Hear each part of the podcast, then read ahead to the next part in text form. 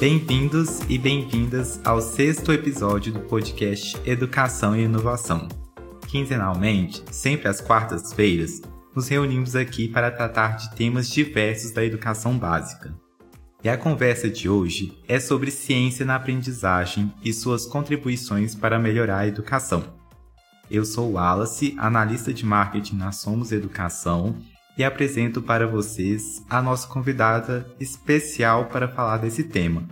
Rochelle Paz Fonseca é neuropsicóloga e fonoaudióloga, professora titular e pesquisadora da PUC-RS e presidente da Sociedade Brasileira de Neuropsicologia.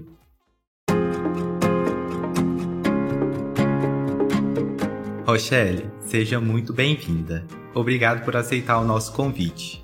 É um prazer ter você com a gente para conversar sobre um assunto tão importante para a evolução da educação e da aprendizagem.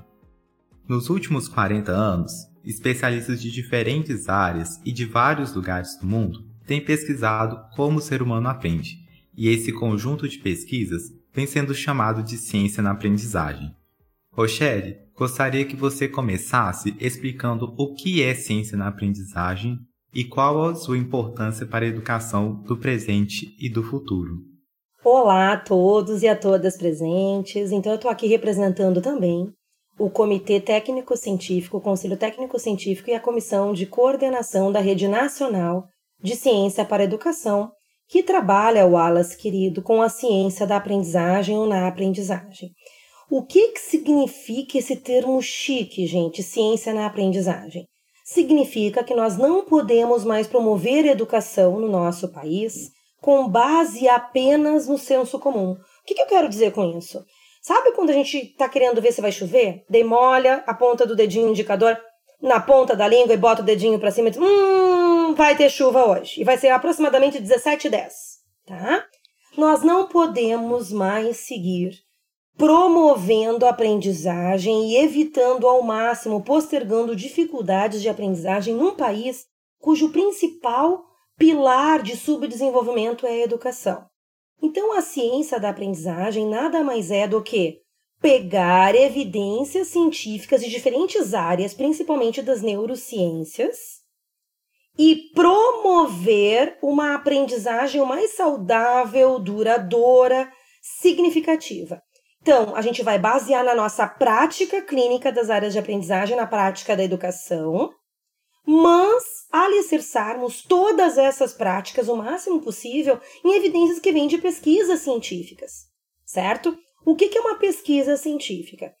É um conjunto de ações de investigação sobre um fenômeno complexo, árduo e tão procurado né, da aprendizagem a partir de métodos rigorosos como observação sistemática, como aplicação de instrumentos de avaliação de desempenho, de funcionalidade no cotidiano. Por que, que a ciência ou as ciências da aprendizagem são importantes para a educação? Porque aprender é o fenômeno mais complicado, mais desafiador e ao mesmo tempo mais necessário para o ser humano. Nós aprendemos desde o dia que nascemos até o último dia né, de vida, o dia que a gente morre por que, que isso acontece, como que isso acontece e na prática né, da nossa história de vida e de todos os brasileiros, o fenômeno de aprendizagem escolar é o mais duradouro na vida das pessoas. Então, o que, que a ciência da aprendizagem do sono, da formação da atenção, das memórias, dos hábitos de leitura, das famosas funções executivas tem a nos dizer sobre educação, lá desde infantil até o ensino universitário, é sobre isso que eu quero trazer algumas pitadas de tempero para vocês, para nós pensarmos e agirmos juntos, Wallace. Legal, Rochelle. E no Brasil, a Rede Nacional de Ciência para a Educação, do qual você faz parte e tem a Somos Educação como apoiadora, tem sido fundamental para pesquisar e divulgar esses conhecimentos relacionados à educação baseada em evidências científicas. Para você, quais são as principais descobertas realizadas. E a partir das comprovações científicas desses estudos, quais práticas poderiam ser aplicadas pelos professores?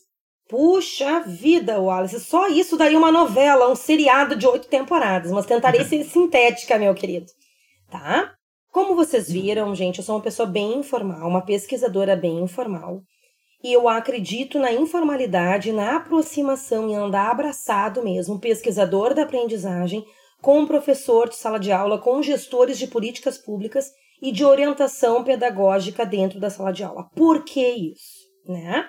Agradecemos muito, em nome da Rede Nacional de Ciência para Educação, o apoio e a parceria de mãos dadas que muito ilustra isso que eu estou falando com a Somos Educação. A Rede Nacional de Ciência para a Educação reúne aproximadamente 200 pesquisadores em todas as regiões do nosso imenso país, tentando unir pesquisas feitas em seus laboratórios, grupos de pesquisa e universidades, para que elas sejam úteis, aplicáveis e discutidas com os professores que estão lá no chão da fábrica, ajudando cada criança, cada adolescente, cada adulto a estudar.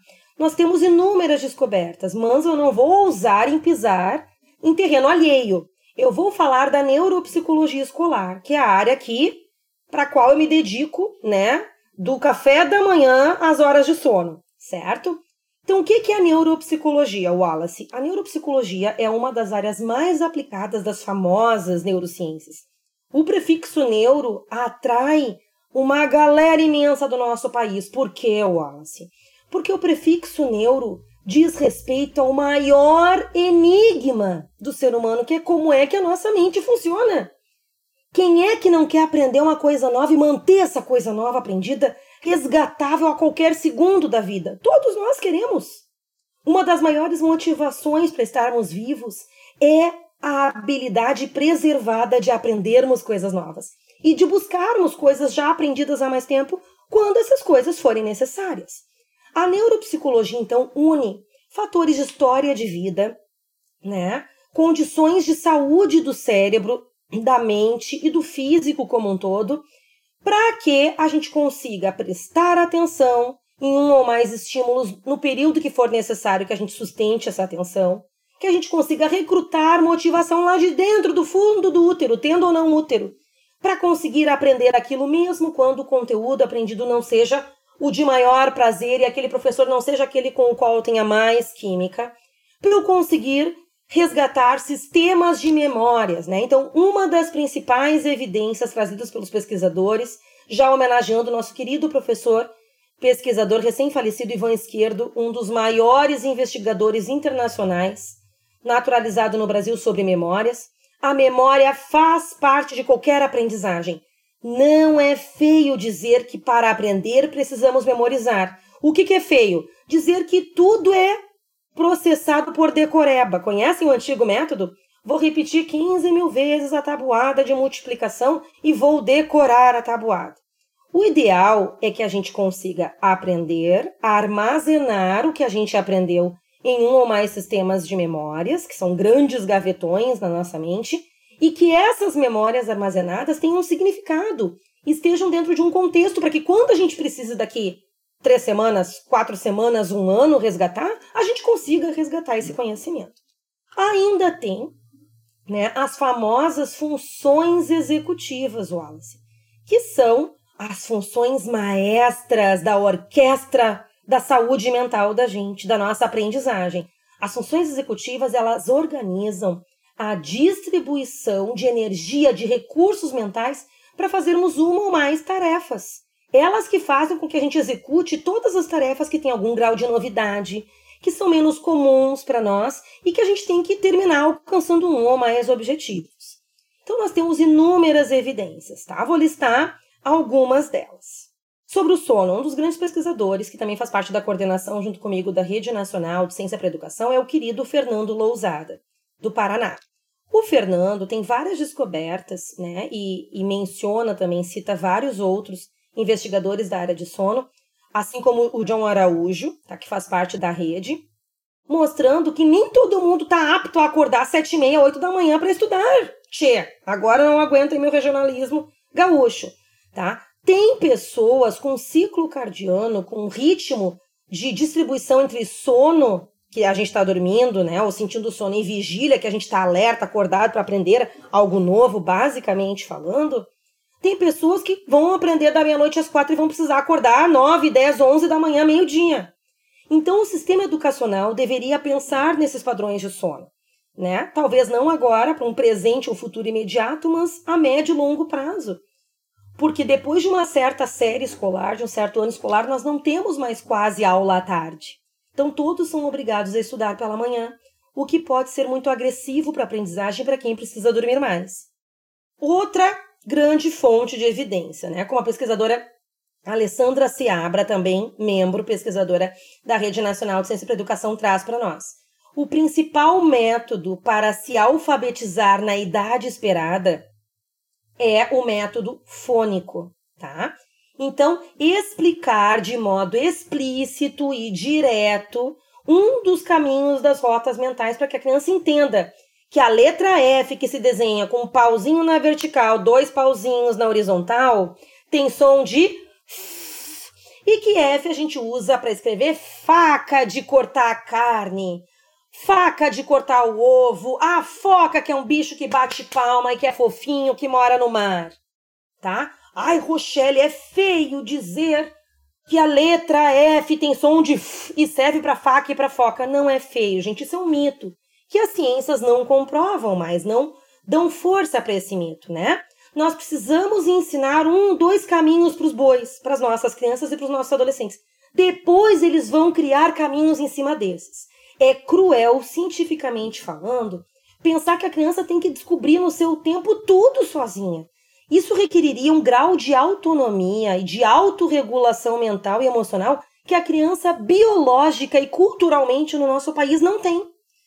Então, o que as neurociências e a neuropsicologia escolar preconizam e trazem de evidências para nós, Wallace, é que as crianças precisam ser ensinadas direta, de um modo contextualizado, significativo, se possível com humor, porque o humor ajuda sim a gravar um episódio na nossa memória, correspondendo à memória episódica, à memória vivenciada e dando força para aquele conteúdo ser compreendido e guardado mais a longo prazo, certo? Outro ponto muito importante, tá? O desenvolvimento das funções executivas, que é uma parte que eu mesma me dedico muito como pesquisadora. As funções executivas são a nossa capacidade de organizar, de planejar, de controlar impulsos. Então, assim, ó, tô aqui ansiosa, querendo resumir uma vida de pesquisa em 20 minutos. Tá me dando vontade de comer o quê? Uma barra de chocolate inteira. Não é só um, dois quadradinhos. É a barra inteira, até doer a garganta e arder, que a gente nem sabe mais se é chocolate ou se é banana. Então, comigo, entendem do que eu tô falando? Isso é descontrole de impulsos, é dificuldade de controle inibitório, que é uma dessas funções executivas. Outra função executiva muito importante é a flexibilidade cognitiva. O que é flexibilidade cognitiva? É sabermos resolver problemas por diferentes caminhos. É pensarmos sob a lente do colega, do amigo, do professor, é nos colocarmos no lugar dos outros com a empatia e adaptarmos o nosso jeito de pensar, de agir, de sentir, conforme o que a gente observa e vê do que o outro pensa, sente e age, tá? Que tem a ver também com uma outra função executiva chamada de teoria da mente. A gente teoriza sobre a mente dos outros, que tem a ver com a empatia que eu já mencionei, e com a criatividade. A flexibilidade cognitiva e a teoria da mente são o chão para a criatividade pisar em cima, tá? E nela se basear e se sentir segura. Por fim, o último componente das funções executivas que eu quero enfatizar para vocês é a memória de trabalho, também conhecida como memória operacional, cuja principal metáfora é a memória RAM do nosso computador. Ai, Rochelle, que reducionismo comparar o ser humano com o computador. Sim, parece ser um reducionismo. Nós ainda somos superiores a muitos computadores. Vamos para isso? Precisamos nos desenvolver, gente, num tempo que tem prazo de validade. A frase interpretada literalmente, cada criança tem seu tempo, pode ser muito nociva. Por quê? Cada criança tem um ritmo próprio, tem, mas dentro de uma faixa de tempo considerada ideal. Nosso querido Super Vygotsky já falava nas zonas proximais de desenvolvimento, nos períodos críticos de desenvolvimento, que para as neurociências e neuropsicologia têm sido mais chamados de janelas ótimas de desenvolvimento. Gosto muito de metaforizar. Então pensem comigo, gente. São aquelas fases em que o cérebro tem portais mais abertos para receber determinados estímulos, fazer determinadas trocas com o ambiente, com as pessoas de valor emocional para a criança. Por exemplo, até 3 anos de idade, a criança tem que estar tá adquirindo muito vocabulário, conversando, contando historinhas, ouvindo historinhas contadas por pessoas que significam para ela, para que ela vá adquirindo linguagem. Se ela não é suficientemente estimulada até 3 anos de idade, existe um período, um fenômeno que vai acontecer até o último dia de vida, mas que acontece com muita ênfase na primeira infância, que se chama poda neural ou poda neuronal. O que é essa poda neural? Nós nascemos com muitos mais neurônios, que são as células do cérebro, do que nós damos conta né, de seguir crescendo com elas. Então, lá por dois anos e meio a três anos e meio, a gente tem um corte, uma morte desses neurônios que estão sobrando, que são aqueles que não estão sendo muito utilizados ou que não foram enriquecidos de vivências, de informações, principalmente ligadas à linguagem. Então, está se fechando esse portal, que é a janela ótima de desenvolvimento. A criança vai adquirir linguagem depois? Vai. Mas a gente já sabe por inúmeras evidências que quando passa esse período ótimo de recepção de estímulos e de trocas da linguagem, até três anos, três anos e meio, nunca mais as conexões das áreas de linguagem, das estradas de linguagem do cérebro serão as mesmas, com tantas ligações e significados para permitir que a criança desenvolva a leitura e escrita depois. Então, o desenvolvimento das funções executivas é o que demora mais tempo para acontecer na nossa vida. Vocês acreditam que nós desenvolvemos o nível máximo, ótimo de funções executivas na metade da idade adulta? Sim! Homens podem desenvolver até 37, 38 anos de idade e mulheres entre 33, 34 e 35 anos. Brincadeirinha à parte, mas essa diferença aí, né, é biológica e cultural. Dica de neuropsicologia para a vida: case com um conjugado, caso, né, seja o sexo oposto, que tenha pelo menos cinco anos a menos que vocês, tá? Brincando aí com as mulheres, meu lado feminista falando. Mas tudo isso é evidência científica. Gente, as funções executivas, como são as mais complexas da cognição humana, são aquelas que demoram mais para se consolidar. E olhem que lindo! Outra evidência científica da neuropsicologia escolar e das neurociências do desenvolvimento infantil. Existe um conceito que por muito tempo foi considerado feio e deveria ser escondido, pisoteado na educação brasileira. Prontidão escolar, em inglês, school readiness. A prontidão escolar é um conjunto de características que a criança deve ter, que a equipe e a instituição escolar devem ter e que a família deve ter para que a criança junte lá gavetinhas de desenvolvimento e vá como um ser único, com menos sofrimento para o período mais importante de aprender a ler, escrever e calcular formalmente, que é o primeiro ano da educação infantil. Então, prontidão escolar existe.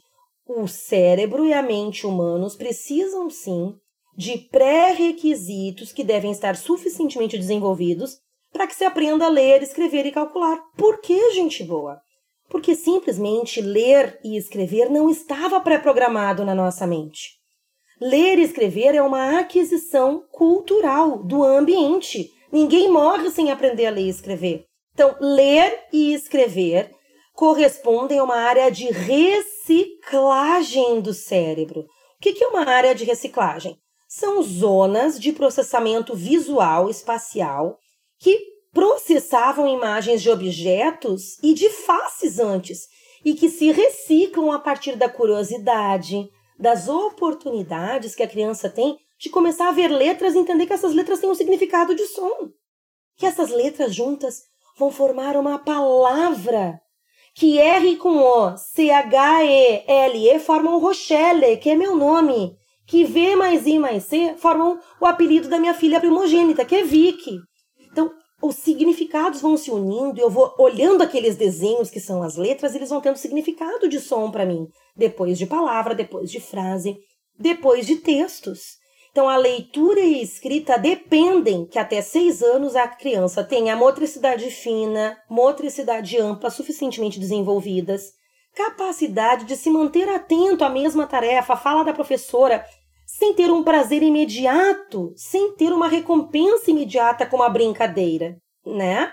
Nós ainda sabemos que nós precisamos ter autorregulação emocional, saber postergar ganhos, saber esperar a vez do outro, habilidades comunicativas de esperar a minha vez para falar. Ora a professora fala, ora eu falo, ora a minha coleguinha fala, dentre outras tantas habilidades como as funções executivas.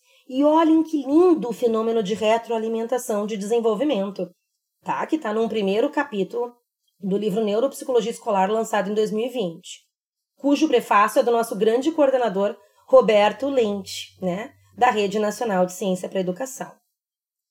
Nós sabemos que depois de seis, sete anos, quando a gente começa a ler e escrever de modo mais consolidado, mais enraizado, quando a gente se apropria da leitura e da escrita, a gente se empodera com elas.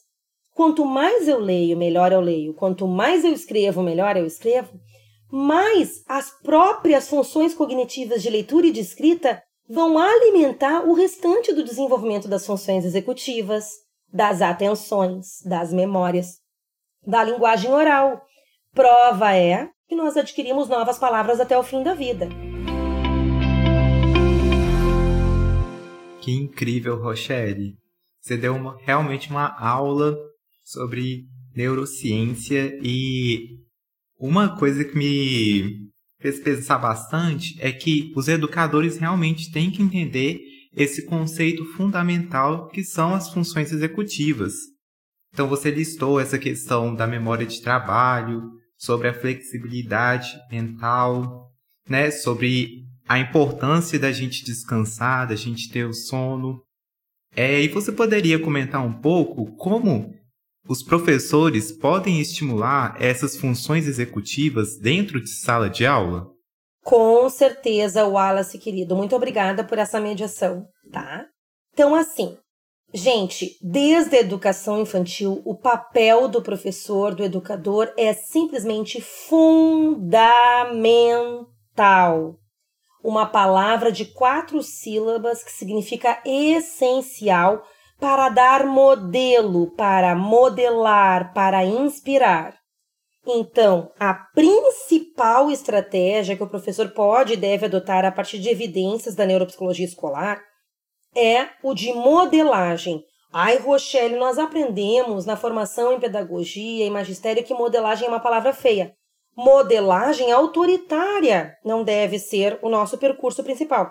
Mas modelagem nada mais é do que servir de exemplo dar um exemplo, pensar em voz alta. Hum, B com A é ba, L com A é lá, então é bala e tira uma bala do bolso e mostra para as crianças.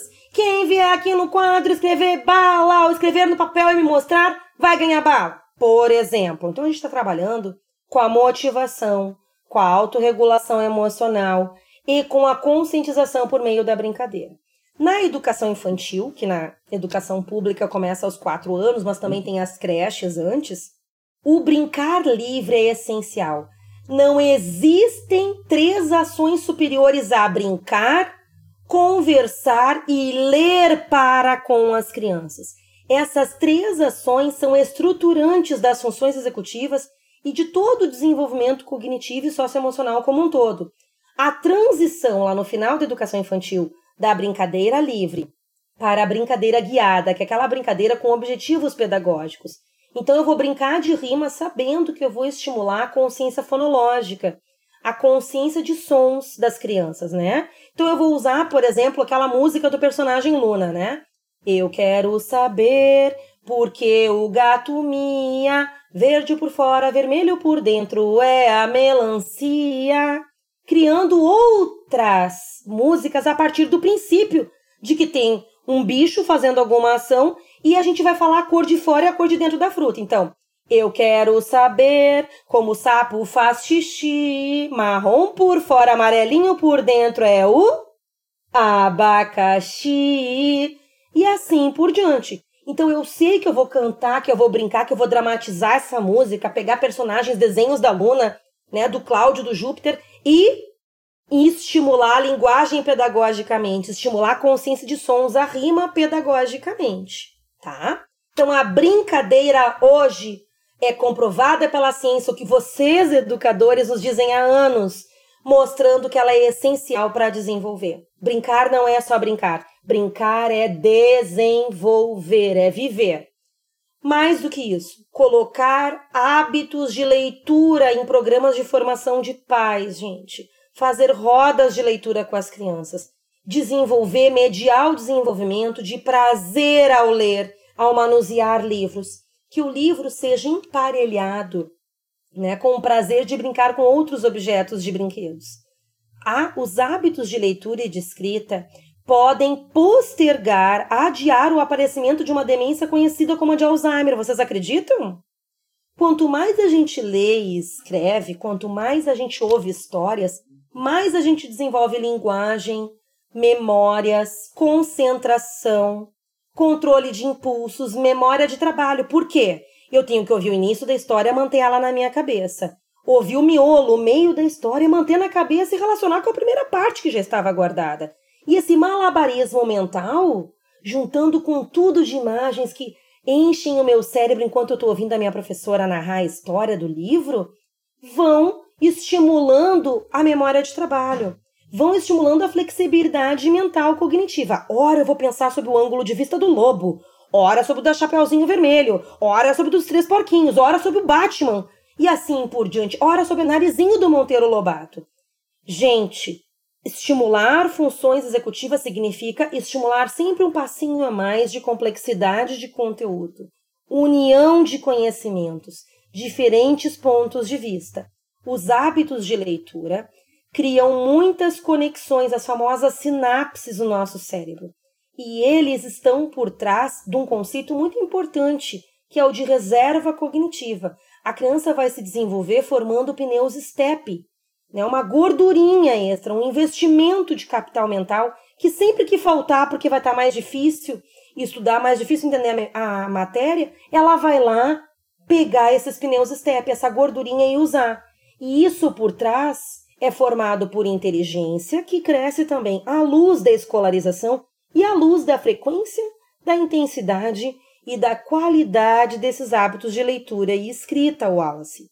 Então a gente tem que brincar explicando o objetivo, dizer uma maneira de resolver aquele problema, mostrar e pensar em voz alta como se resolveria.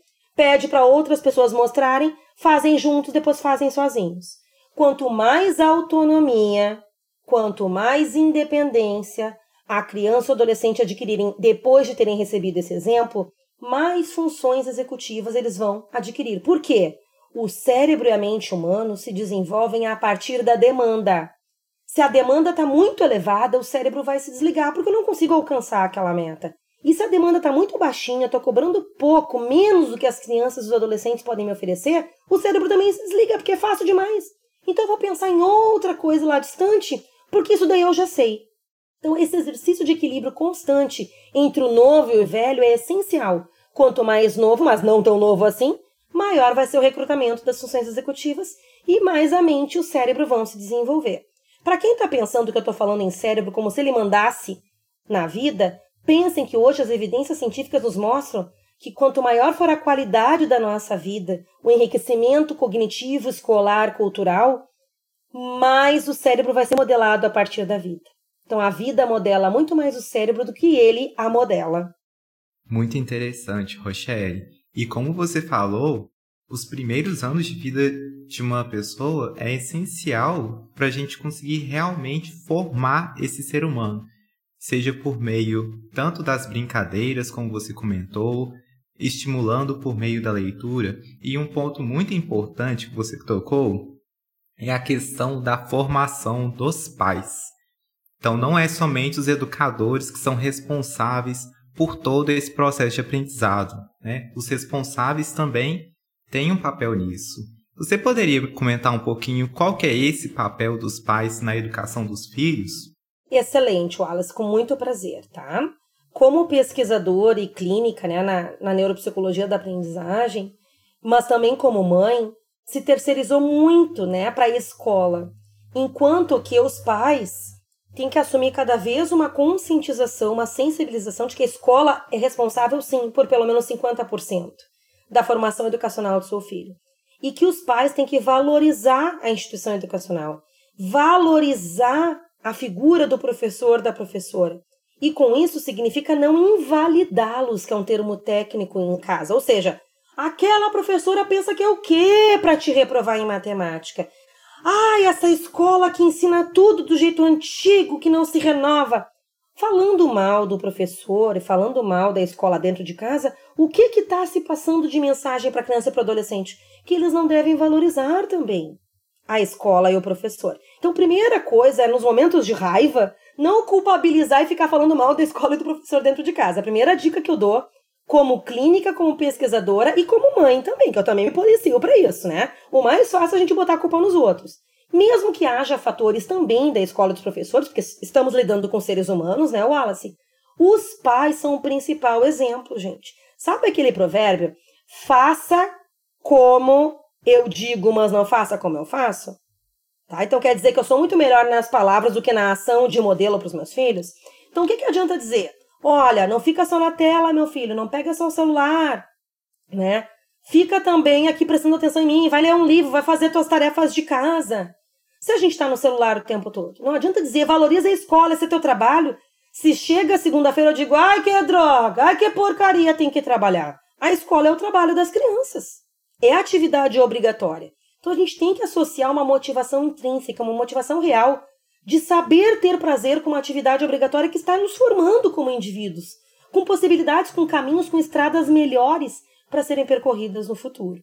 Né, Wallace? Então, investir em palestras para pais, materiais para pais. Nós temos um estudo muito bacana, Wallace, publicado na revista Pediatrics, tá? que é um periódico científico internacional em 2018, em parceria com a Universidade de Nova York, com o professor Alan Mendelssohn e com o professor João Oliveira, né, que é o diretor do Instituto Alfabeto, mostrando o quanto que formar pais para brincarem com orientação, para lerem livros, né, para aumentarem a literacia familiar, assim como o programa Conta para mim da Secretaria de Alfabetização do Ministério da Educação disponível gratuitamente pela internet, né, com livros, vídeos, materiais mostrando como se lê com os filhos e em família, nós fazendo isso pelos pais, a gente também transforma eles em coautores dessa educação.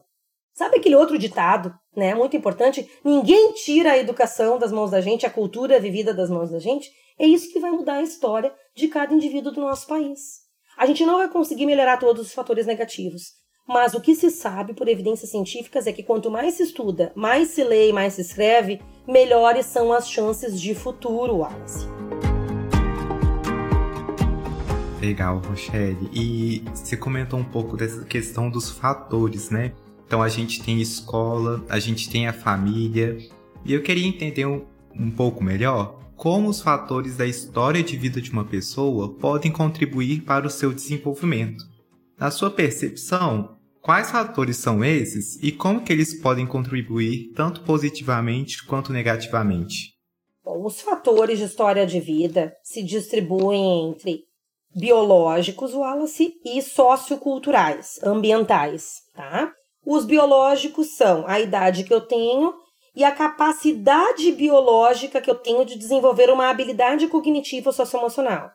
Então, o cérebro nasce pré-programado para adquirir dentro da sua janela ótima de desenvolvimento várias palavras, vários sons, várias historinhas contadas até 3 anos, 3 anos e meio de idade, como eu mencionei antes. É um fator sociocultural barra ambiental se eu vou fazer parte de um ambiente que vai ter gente me contando história, que vai ter gente conversando comigo, que vai ter gente dando significado para as palavras comigo. Então, a história de vida ela percorre fatores que nós estudamos como anos de estudo. Se está em escola pública ou privada, o nível socioeconômico das pessoas, né? A frequência, qualidade e intensidade dos hábitos de leitura e de escrita, a escolaridade dos pais. Tudo isso, quanto maior, melhor tende a ser o processo de escolarização e de desenvolvimento cognitivo e socioemocional. Então, o que a gente não pode melhorar, a gente não melhora. Então, mesmo na pobreza, Wallace, ler e escrever, levar para a biblioteca, pedir para a professora ensinar como é que se conta história, pedir ajuda, unir uma mãe por semana lá que faça isso, vai estar tá ajudando muito o seu filho, a sua filha, o seu aluno, a sua aluna. Rochelle, uma das principais preocupações de educadores, gestores escolares, pais e da própria sociedade, hoje, é justamente com a aprendizagem na pandemia. Tem havido uma perda da aprendizagem causada pelo isolamento social, inclusive apontando impactos na oralidade. Como pesquisadora da área, você poderia comentar um pouco sobre essa questão? Quais as principais consequências da pandemia para a educação brasileira e como a escola e família podem trabalhar em conjunto para driblar essas adversidades? Excelente, Wallace. Infelizmente, isso é um assunto muito triste, né? Nós tivemos inúmeras alterações de saúde mental, né, com maior ocorrência de sinais e sintomas de depressão, de ansiedade, de estresse, tanto de crianças como dos pais e dos professores. Então, todos os atores da educação, da aprendizagem, estão afetados. Quanto maior a vulnerabilidade social, menor o nível socioeconômico-cultural, pior tende a ser esse estresse e piores tendem a ser as perdas. Então, uma pesquisa muito importante realizada e publicada este ano, tá, com 350 mil crianças e adolescentes do quarto ao sétimo ano do ensino fundamental deles, Wallace, mostrou que quanto maior a vulnerabilidade social, poderíamos ter uma perda de até 40% da habilidade de ler, escrever e calcular. Daí vocês vão me perguntar, bah, quanto tempo de escolas fechadas, Rochelle? Oito semanas já geraram esse impacto. E imaginem nós no Brasil que temos aproximadamente 18 meses de escolas fechadas em vários setores. Então a pandemia acabou realmente nos prejudicando, impactando muito. E não é assim, eu perdi agora.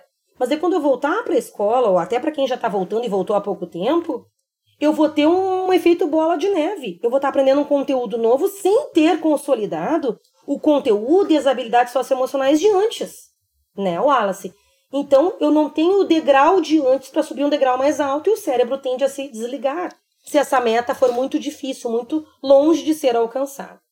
Para as crianças pré-escolares, Wallace, o principal prejuízo foi a redução da interação social. O ser humano é um ser dependente de socialização.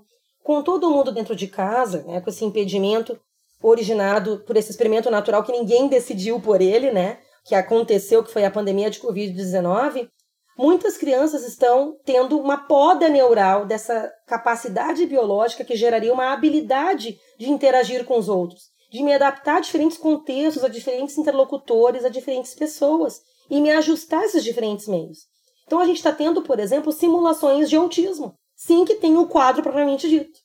Né? Simulação de desatenção e hiperatividade. Estes quadros existem, gente. Existem os transtornos do neurodesenvolvimento, que geram muito sofrimento e inúmeros impactos funcionais para o cotidiano das crianças e de suas famílias e da educação brasileira. O que, que nós podemos fazer então? Tá?